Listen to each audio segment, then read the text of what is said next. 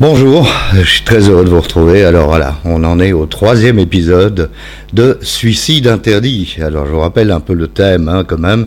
C'est j'ai fait vraiment du tort et du mal à beaucoup de gens pendant 25 ans en buvant tous les jours. Donc je dois arrêter d'emmerder le monde. Je ne peux pas me suicider, ce qui est de toute façon une très mauvaise idée. Et je ne peux pas non plus me suicider lentement en prenant ou en reprenant les produits que j'ai pris. Voilà, c'est aussi simple que ça.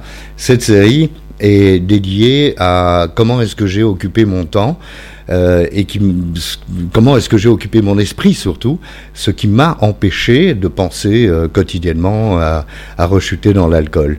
Même si j'ai eu un épisode récent où tous les jours je voulais boire, mais ça on verra plus tard, euh, c'est euh, parce que voilà, je ne savais plus quoi faire.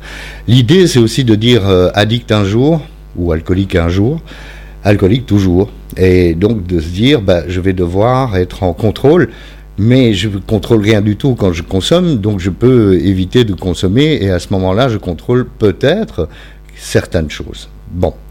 Donc, on a vu, le premier épisode, c'était je me suis jeté avec grande passion dans euh, les alcooliques anonymes, le deuxième épisode, c'est j'ai eu autant de passion euh, pour euh, la méditation. Hein. j'ai même fait un site euh, qui s'appelle turbulence0.com.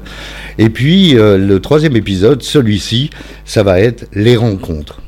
Alors, dans mon cas, puisque je suis hétéro, euh, c'est les rencontres féminines dont on parle. Quand je suis rentré à Bruxelles, après avoir vécu à Malte, je suis en 2018, je me suis inscrit sur tous les sites de rencontres possibles et imaginables, y compris des applis, bien sûr.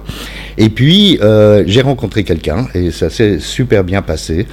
Et je dois dire que pendant quelques mois, euh, ben, on a vécu une très très belle histoire. Et, euh, voilà. Et puis, ben, voilà, on s'est dit après quelques mois, c'est pas tout à fait ça quand même. Donc, on a arrêté. 2018, 2019, on se retrouve en 2019. Il y a eu le Covid en 2020, donc 2019-2020, j'ai fait avec autant de passion que les alcooliques anonymes et avec autant de passion que la méditation j'ai fait des rencontres féminines extrêmement nombreuses.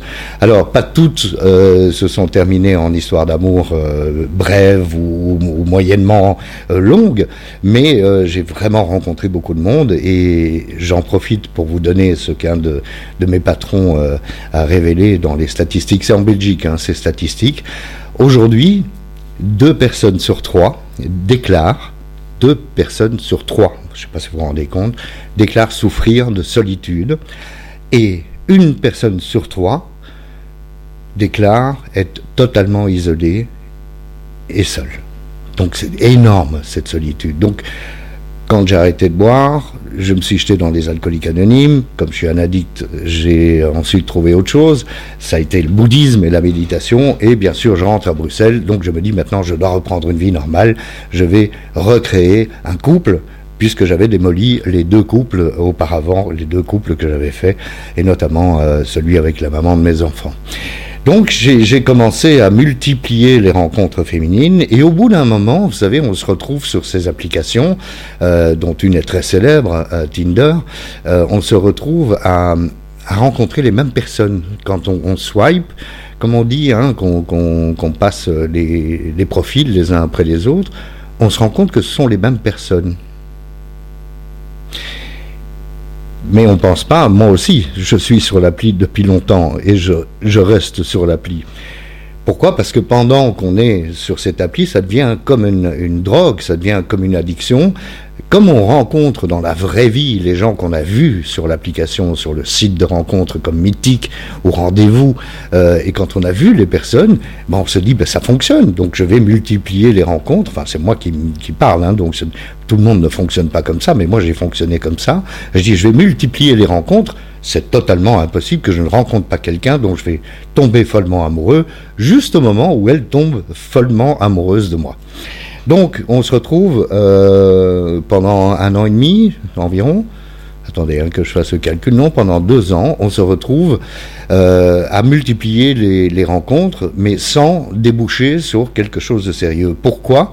Ben Parce que les émotions humaines, on, ne peut pas les traiter c'est moi qui dis ça alors que je l'ai fait pendant tant de temps, on ne peut pas les traiter euh, comme on va acheter du pain chez le boulanger ou euh, faire ses courses au supermarché. Et ces applications de rencontres, c'est un peu, c'est un peu, je sais pas moi, comme un désespoir de dire j'en ai marre d'être seul, je voudrais de plus être célibataire, et donc je vais au supermarché et je choisis en fonction des photos qui me sont présentées, je choisis le produit que j'ai envie on se rend compte au bout d'un moment quand même que c'est sordide et que, euh, attention, j'ai pas dit que c'est pas un bon moyen de faire des rencontres, mais je dis au bout d'un moment, on se rend compte que c'est sordide d'une part, parce qu'on choisit comme on choisirait un produit dans un supermarché, et puis surtout qu'on est addict. On est addict à ce produit.